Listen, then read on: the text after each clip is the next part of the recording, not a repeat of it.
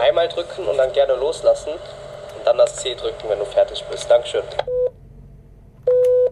So, jetzt, also ich würde gerne ähm, zwei Scheiben Toast mit Käse essen. Okay, super. Ja, mach mal. Danke. Mein Kollege Max Rauner war als Versuchskaninchen an der Universität Maastricht und dort haben Wissenschaftler seinen Kalorienverbrauch gemessen. Test, Test, Test, Test, Test. Ja, das geht.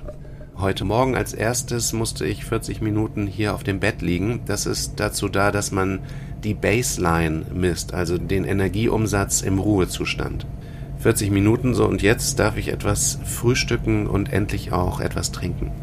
Wie viele Kalorien braucht ein durchschnittlicher Erwachsener am Tag? Die Antwort steht auf jeder zweiten Lebensmittelverpackung, nämlich 2000 Kilokalorien. Aber stimmt das überhaupt? Hier steht jetzt auf dem Zettel Household Tasks. Also das heißt, ich nehme jetzt das Kehrblech und den Besen und, und ähm, reinige die Zelle. Die Zelle, also genau, die Respirationskammer, genau. In der Respirationskammer in Maastricht wird ein typischer Tagesablauf simuliert. Die Versuchspersonen sollen die Kammer putzen, am Schreibtisch arbeiten, Fernsehen, auf einem Stepper das Treppensteigen simulieren und nach der Mittagspause wird sogar ein Laufband in die Kammer gestellt. So, 48 Minuten zu Ende. Und dann langsam gehen bis Joggen. Oh, du hast es geschafft. Wenn du möchtest, kannst du noch weitere Minuten auf dem Laufband gehen zum Cooldown. Okay. Das mache ich. Ich bin Hella Kemper und Sie hören den Zeitwissen Podcast. In dieser Folge geht es um unseren täglichen Energieumsatz. Die 2000 Kilokalorien, die Erwachsene angeblich pro Tag im Durchschnitt verbrauchen, haben nichts mit der Wirklichkeit zu tun. Trotzdem ist diese Zahl sogar in Gesetzen verankert. Aber wie viel Energie brauchen wir wirklich? Das wollen wir mit Hilfe der Stoffwechselforschung klären. Und dafür schauen wir uns nicht nur meinen, sorry Max, Durchschnittskollegen an, sondern auch Extremsportler, die die Tour de France absolvieren. Wie geht's jetzt weiter? Du kannst dich jetzt gerne hinsetzen und wir werden jetzt warten, dass einmal die ganzen Daten evaluiert sind und in 10 Minuten werden wir dann die Tür öffnen. Alles klar. Danke. Hallo Max, schön, dass du hier bist. Hallo Hella. Die Universität Maastricht hat dich dann wieder rausgelassen? Ja, die haben mich wieder rausgelassen nach einem Tag und die haben ja noch weitere Versuchspersonen, meistens Studierende, die dürfen jetzt auch mal in diese Versuchskammern rein. Warum bist du denn gerade nach Maastricht gefahren? Ich hatte mich vorher schon bei einigen Fachleuten für Stoffwechselforschung umgehört, wer in diesem Bereich also gute, solide Forschung macht. Und die haben alle gesagt, ja, Maastricht, das ist wirklich eine der Top-Unis für Stoffwechselforschung, also Metabolismus, en äh, Energieumsatz, Kalorienverbrauch. Die haben dort im Erdgeschoss der Universitätsklinik mehrere Respirationskammern. Wie muss ich mir eine solche Kammer vorstellen? ist nicht ganz unähnlich zu unserem Podcast-Studio hier, also weniger als 10 Quadratmeter, natürlich nicht die ganzen Bücher, die wir hier haben.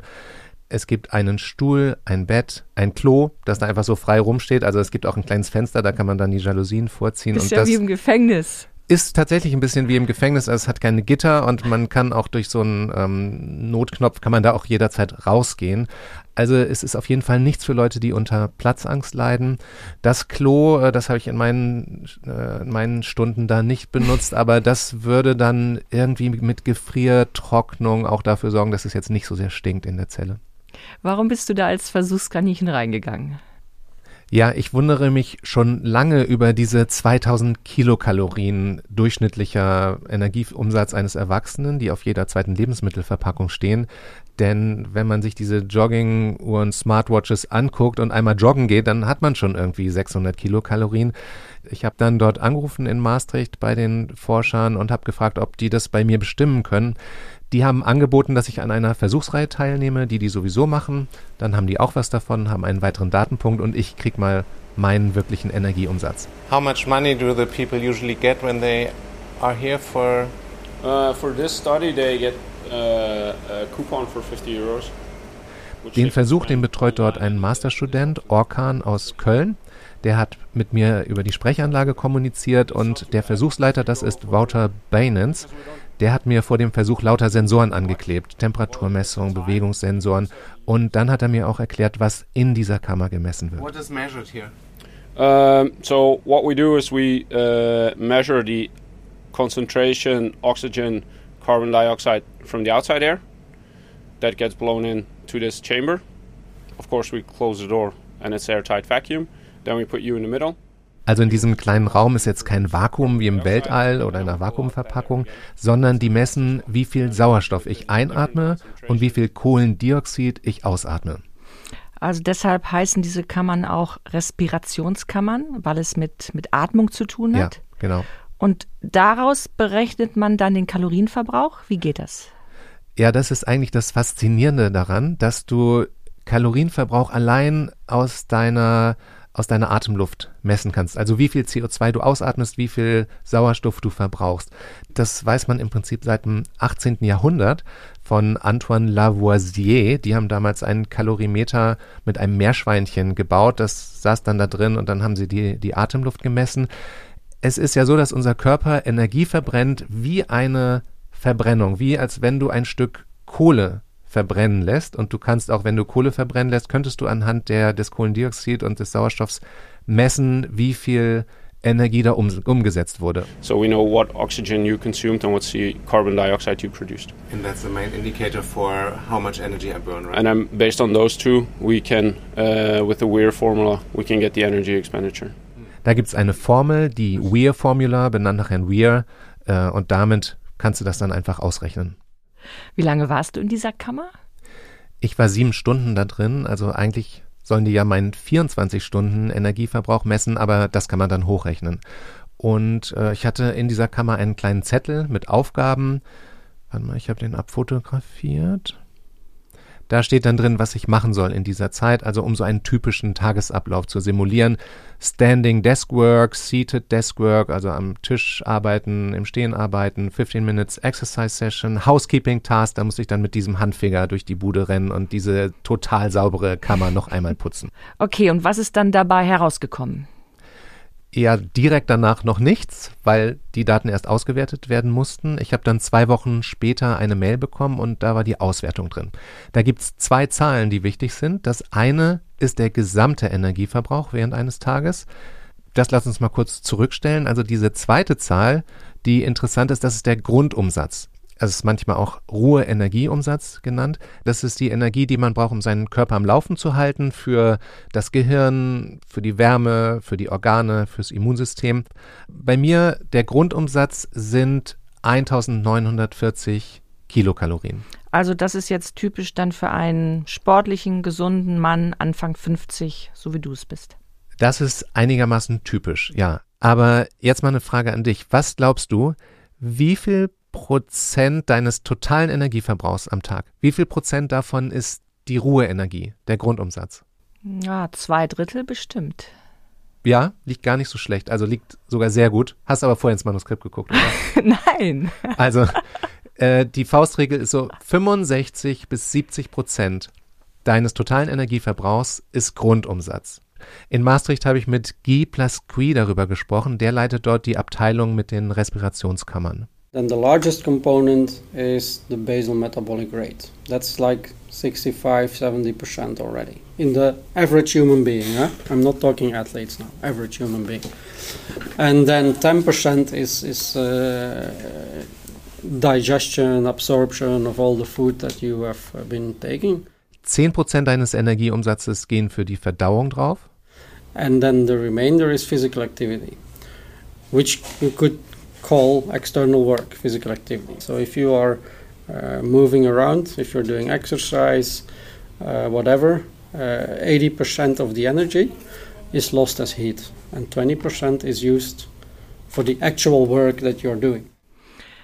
Also nochmal zum Mitschreiben jetzt. 70 Prozent der Kalorien, die brauche ich für meine Grundfunktion. Also mhm. knapp zwei Drittel hatten wir eben gesagt. Dann allein 10 Prozent nur für die Verdauung. Ja und 20 Prozent für körperliche Aktivität. Ja, genau. Pi mal Daumen. So, und jetzt kommen wir zum gesamten Energieumsatz. Also wie viel Kalorien verbrauchst du am Tag? Jetzt kommt ein klitzekleines bisschen Mathematik, aber nur kurz. Die Deutsche Gesellschaft für Ernährung, die hat Referenzwerte ins Netz gestellt, wie viel Energie, wie viel Kilokalorien du am Tag verbrauchst. Dafür haben die die Daten von 2500 Personen ausgewertet. Den Link können wir nachher in die Shownotes stellen. Und in dieser Tabelle findest du den sogenannten PAL-Wert. PAL steht für Physical Activity Level. Also wenn du den Grundumsatz mit diesem Faktor multiplizierst, kommst du auf den gesamten Energieverbrauch. Wenn du nicht sehr aktiv bist, Couch Potato, dann gibt es den Faktor 1,4. 1,4 mal deinen Grundumsatz, das ist dann dein Energieumsatz total. Für mittelaktive Menschen Faktor 1,6 und für sehr aktive Menschen 1,8. Klingt jetzt ein bisschen umständlich. Aber es ist immer noch besser, als wenn du pauschal jetzt 2000 Kilokalorien auf jede Verpackung druckst. Und das ist da auf der Webseite der Deutschen Gesellschaft für Ernährung auch recht differenziert und die nennen auch nicht nur diesen Physical Activity Faktor, sondern auch äh, konkrete Kalorienwerte. Also Beispiele. Normalgewichtige Frauen zwischen 25 und 50 Jahren, die verbrauchen 1800 Kilokalorien, wenn sie sich wenig bewegen und 2400 Kilokalorien, wenn sie körperlich sehr aktiv sind. Und Männer derselben Altersgruppe, die liegen zwischen 2300 und 3000 Kilokalorien. Aber das sind jetzt auch wieder Durchschnittswerte, unabhängig vom individuellen Gewicht. Ja, das sind Durchschnittswerte, das stimmt. Also das müsste man jetzt nochmal genau sich anschauen, wenn man jetzt sehr groß ist oder sehr klein, dann hat man da andere Werte. Das gilt jetzt vielleicht auch für mich. Also äh, ich liege nämlich über diesen 3000 Kilokalorien. Also der Wert, den die da in dieser Kammer gemessen haben für mich, der liegt bei 3140 Kilokalorien. Und wie gesagt, ist alles für Otto Normalverbraucher. In Maastricht haben Sie auch Experimente mit Extremsportlern gemacht? Sometimes I get to work with elite athletes uh, for like professional cyclists. We've measured them during the Tour de France, the Giro d'Italia, the Vuelta, the, the classical races like Amstel Gold and all these uh, races. Also die haben ein Profiteam im Radrennsport untersucht. Which team did you say? Oh, that's a secret, of course. Oh, that's a secret. Okay. No, it's not a secret. It's Jumbo Visma team. Jumbo Visma, das ist das niederländische Profi-Radsport-Team. So every time I measure them, they have never been below a physical activity level of 3.5. Also beim Giro d'Italia hat Guy Plasqui mit seinem Team gemessen, dass die Radfahrer einen Kalorienverbrauch von durchschnittlich 7700 Kilokalorien am Tag haben. Das sind Physical Activity Level Werte von 3,5 bis 5. Es geht übrigens noch extremer als Tour de France und oder Radrennen. Ja, zum Beispiel Mount Everest besteigen. Mount Everest kann sein, kenne ich jetzt keine Zahlen zu, aber dann gibt es noch diese Ultramarathonläufe, 100 Meilen Rennen. Mhm. Da verbrennen die Leute 16.000 Kilokalorien. Das könnte man nicht mehrere Tage hintereinander machen. Also ich glaube schon drei Wochen wie Tour de France wäre schwierig, denn es gibt ein Limit, wie viele Kilokalorien der Körper am Tag überhaupt aufnehmen kann durch den Darm. Wo liegt ja. das? Wo liegt dieses Das Limit? ist 4.000 bis 5.000 Kilokalorien. Deswegen verlieren ja auch die, die Radrennfahrer Gewicht obwohl die so viel essen, aber die schaffen es einfach nicht, so viel Energie dem Körper auch zuzuführen. Mhm. Und kann man eigentlich ausrechnen, äh, wenn die 7700 Kilokalorien verbrauchen, diese Radprofis, wie viel Gramm oder Kilogramm Fett sie abnehmen? Ja, die sind ja ohnehin schon recht äh, mager, diese Leute. Das kann ich dir nicht genau sagen. Ich habe mit Guy Plasqui noch über nochmal über uns Otto Normalverbraucher mhm. gesprochen. For average people, for the normal person, there will we don't see people exceeding the 2.5. So if you measure the general population, 2.5 is the limit that we see. And that's only a very, very small percentage of the population that reaches that. So most, most of us are around 1.7, which is like an average. Uh, Also wenn du Hobbysportler hast, die wirklich jeden Tag trainieren, dann schaffst du auch schon 2,5 mal Grundumsatz, aber viel mehr geht wirklich nicht. Und dann gibt's noch eine andere Gruppe, die an diese Langzeitausdauerleistung heranreicht. Hast du auch schon mal gemacht? Wandern? Nee, Schwangerschaft. Ach so. und die schaffen tatsächlich, ich meine, über neun Monate hinweg, im, im dritten Trimester haben Frauen dann auch einen Energieumsatz bis zu 3000 Kilokalorien. Die haben ein Physical Activity Level von 2,2, das ist auch schon ganz beeindruckend. Ich habe Guy Plasqui dann auch noch gefragt, was wir jetzt mit diesen 2000 Kilokalorien machen sollen, die auf jeder Verpackung stehen. Having these numbers, you know, like mm. uh, 2000 kilocalories is my reference. Yeah, that's bullshit. Sorry, I can't, yes. I can't say bullshit, but that's nonsense, yeah. That's way too little. You cannot survive. Yeah, I mean, you can survive, but you need way more. Why is your, it on there? I have no idea. Honestly, I've been thinking about it also like two years ago. I noticed it again, like 2000 calories. If you're a tall man, you need 3000.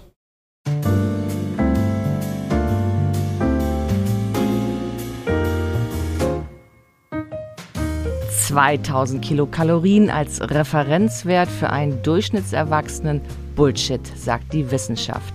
Max, vielen Dank, dass du für uns in Maastricht warst und auch hier gewesen bist Gerne. und berichtet hast. Ich darf noch auf deinen Artikel im Zeitwissen Magazin hinweisen. Nicht nur die Zahl von 2000 Kilokalorien ist nämlich falsch, sondern auch die vielen Kalorienangaben auf Lebensmitteln. Warum wir uns also vom Kalorienzählen verabschieden sollten und welche Alternative es gibt, darüber schreibt Max Rauner in der aktuellen Ausgabe.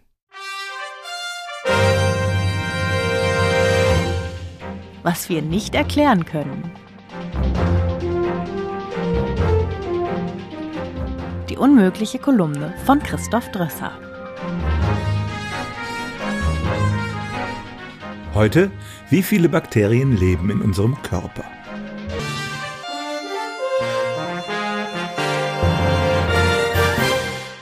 Das menschliche Mikrobiom, also die Gesamtheit aller Bakterien, die auf und in unserem Körper leben, hat in den letzten zehn Jahren immer mehr Aufmerksamkeit bekommen. Wir bestehen nicht nur aus unseren eigenen Körperzellen, sondern tragen allerlei Gastorganismen mit uns herum, die unsere Gesundheit maßgeblich beeinflussen können. Aber wie viele sind das? Das Problem. In den Artikeln, die über das Mikrobiom geschrieben werden, kann man häufig eine beeindruckende Zahl lesen.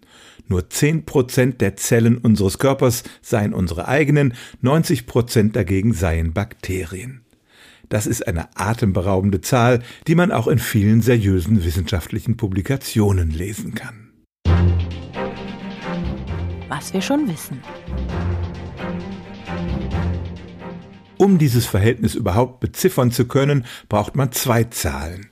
Erstens die Zahl unserer eigenen Zellen und zweitens die Zahl der Bakterien. Fangen wir an mit den Körperzellen.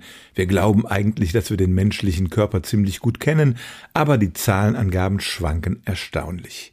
Das liegt auch daran, dass Zelle nicht gleich Zelle ist. Über 80 Prozent unserer Zellen sind Blutzellen, aber die machen nur 5 Prozent des Gewichts aus. Muskelzellen dagegen haben wir vergleichsweise wenige, aber ihr Gewichtsanteil beträgt 20 Prozent. Forschende haben Organ für Organ durchgerechnet und kommen aktuell auf einen Wert von etwa 30 Billionen. Das ist eine 3 mit 13 Nullen dahinter. Was wir nicht erklären können. Eine größere Unbekannte ist die Zahl der Bakterien, die unseren Körper besiedeln. Sind das wirklich zehnmal so viele wie unsere Körperzellen? Im Jahr 2016 sind ein paar Forschende hingegangen und haben diesen Wert in der wissenschaftlichen Literatur zurückverfolgt. Sie landeten bei einem Aufsatz aus dem Jahr 1972, in dem der Autor eine sehr grobe und dazu noch falsche Überschlagsrechnung gemacht hatte. Seitdem wurde der Wert nach dem Prinzip der stillen Post immer wieder von anderen Forschenden übernommen und so zu scheinbar sicherem Wissen. Dann fassten die Wissenschaftler alle Studien zusammen, in denen wirklich Bakterien gezählt wurden. Ihr Ergebnis? Praktisch alle diese Bakterien findet man im Enddarm. Die ebenso wichtigen Mikroben auf unserer Haut und in anderen Körperregionen fallen zahlenmäßig kaum ins Gewicht. Und letztlich kamen sie auf eine Summe, die 1,3 mal so groß war wie die Zahl der menschlichen Zellen. Trotzdem wäre es Unsinn zu sagen, wir bestünden zu mehr als der Hälfte aus diesen Bakterien. Die sind nämlich so klein, dass ihre Masse nur ein paar hundert Gramm ausmacht. Und wenn man einmal zur Toilette geht, schrieben die Forscher, kann das Verhältnis kippen und die menschlichen Zellen sind in der Überzahl. Aber in ihrem Artikel machen sie klar, dass auch ihr neuer Wert, der jetzt viel in Aufsätzen verbreitet wird, ein Schätzwert mit einer großen Unsicherheit ist. Die Bedeutung des Mikrobioms wollen sie auch nicht mindern mit ihrer Arbeit. Schließlich, noch so eine Zahl, enthält das Erbgut dieser Bakterien 100 bis 1000 Mal so viele Gene wie das menschliche. Wie viele dieser Mitbewohner wir aber tatsächlich haben, das weiß die Wissenschaft immer noch nicht genau. Studien weisen darauf hin, dass ihre Darmflora einen Einfluss darauf hat, wie sie zu oder auch abnehmen, wie gut ihr Immunsystem funktioniert, wie gut sie Kohlenhydrate Wir hören hier den Ausschnitt aus einem Video, mit dem eine Firma für die Analysen des Mikrobioms wirbt. Das sind die Bakterien im Darm. Anschließend bekommt man ganz individuelle Ernährungsempfehlungen, die auf die eigene Darmflora abgestimmt sein sollen. Funktioniert das wirklich? Meine Kollegin Lynn Pinders hat sich in der Wissenschaft umgehört. Hallo Lynn. Hi Hella. Was wird denn da genau verkauft? Also was versprechen diese Firmen? Also diese Firmen verkaufen dir eine Analyse deiner Darmflora. Das Ganze kostet 130 Euro. Du kannst sowas im Internet bestellen und dann bekommst du ein kleines Paket zugeschickt mit dem Testkit. Dort drin enthalten ist alles, was Sie benötigen, um sich die Probe selbst zu entnehmen. Eine Stuhlauffanghilfe ist enthalten. Genauso es ist nämlich so, dass wir die Bakterien mit ausscheiden, wenn wir aufs Klo gehen. Und der Stuhl besteht dann zu mehr als 50 Prozent aus Bakterien und aus 100 bis 150 verschiedenen Bakterienspezies. Das heißt, da ist ganz schön viel los. Und im Prinzip legt man da einfach so ein Tuch über die Kloschüssel. Genauso wie ein Entnahmelöffel und auch das Probenröhrchen. Nach Entnahme der Probe. Diese Firmen schicken dir dann Empfehlungen, was du gut essen kannst oder was du besser nicht essen solltest und was zum Beispiel für Probiotika gut für dich sein sollen oder besser gesagt für deine Darmbakterien. Und die werden dir dann natürlich auch von diesen Firmen gleich mit angeboten. Das können dann zum Beispiel 60 Kapseln Probiotika für sage und schreibe 50 Euro sein. Also um mal im Bild zu bleiben, das klingt ein bisschen nach Goldtaler Scheißen.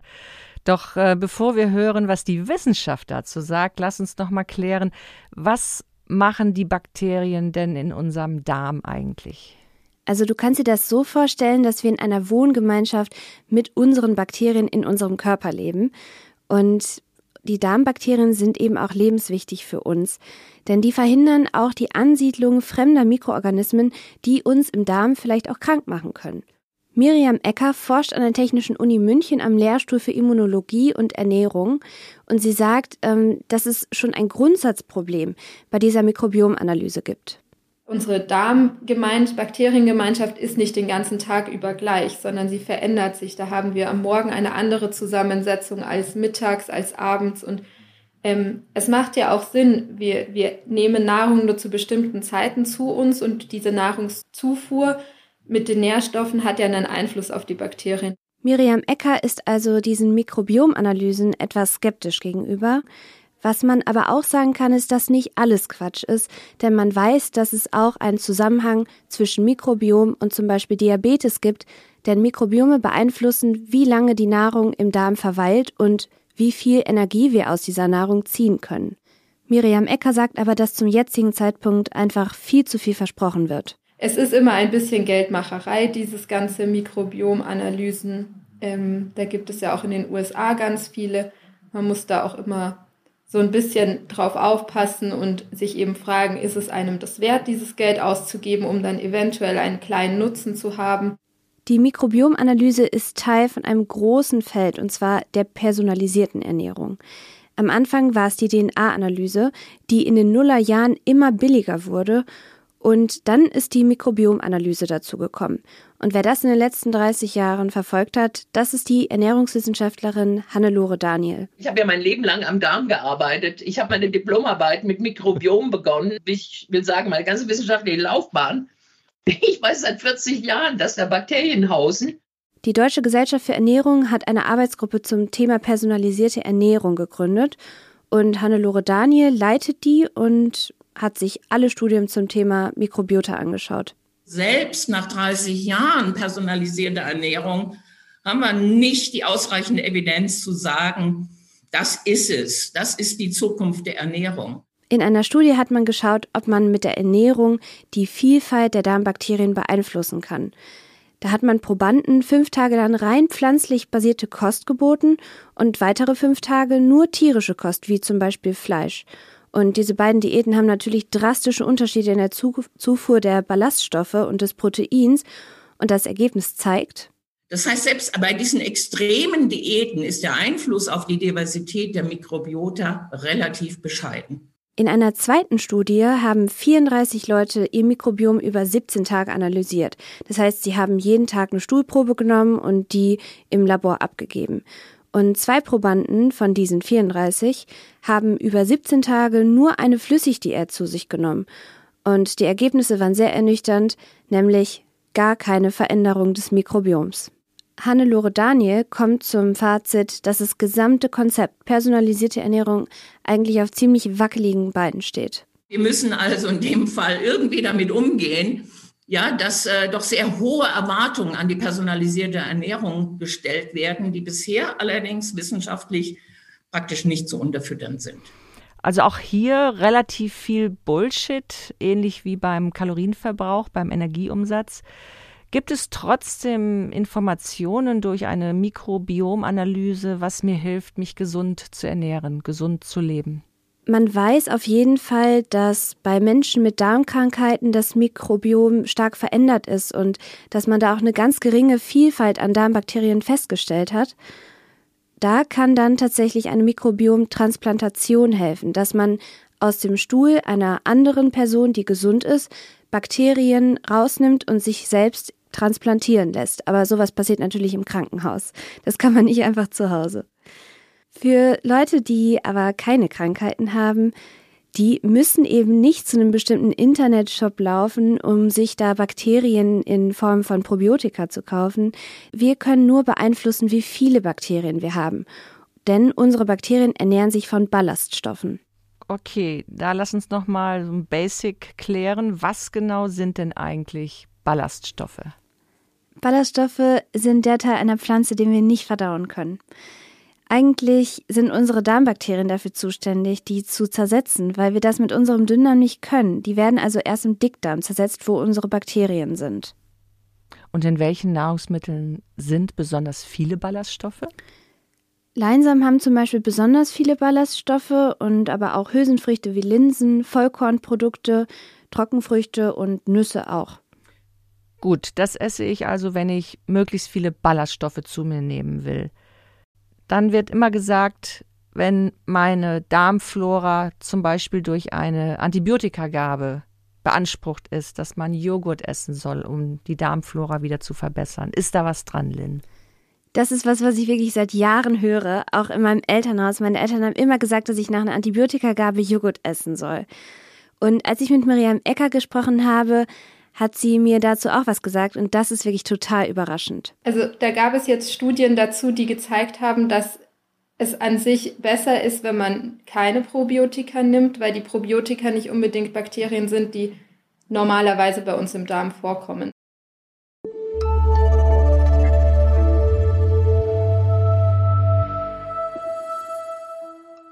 Der mündige Patient, so heißt ein Schwerpunkt in der aktuellen Ausgabe von Zeitwissen.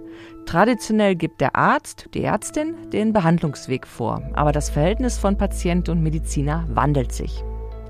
Weitere Themen in Zeitwissen. Mahne, Filme und digitale Medien ausgewählt, die von Vertrautheit und Vertrauen, einem Esel und der Freundschaftsforschung erzählen, mit vielen Tipps auch zum Verschenken.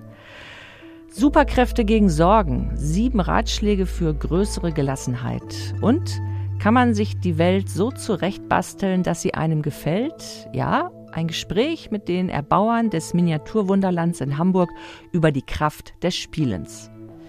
Ein kostenloses Probeheft können Sie übrigens bestellen unter zeit.de slash wissen-podcast. Und wenn Sie Fragen haben oder Kritik, schreiben Sie uns gern an redaktion.zeit-wissen.de. In den Shownotes finden Sie die Links zu dieser Folge. Ich bin Hella Kemper und wir hören uns im Januar wieder. Machen Sie es gut.